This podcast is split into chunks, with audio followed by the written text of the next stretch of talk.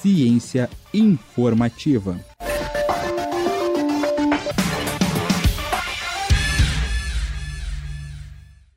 Nessa semana, temos o prazer de divulgar um projeto muito inspirador, chamado Projeto Fruto do Sabiá. Já falamos aqui que o reflorestamento vai muito além de plantar mudas de eucalipto por aí, e que a utilização de espécies nativas tem grande importância na manutenção da biodiversidade das matas brasileiras.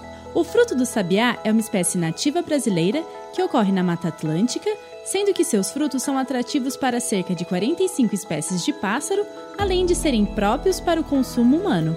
A ideia do projeto, realizado por pesquisadores da Universidade Federal de Alfenas, é reflorestar as margens do Lago de Furnas com fruto do sabiá, além de disponibilizarem mudas dessa planta para plantio em outras localidades. Venha participar do projeto você também. Acesse cienciainformativa.com.br. Eu sou Maria Letícia para o blog Ciência Informativa.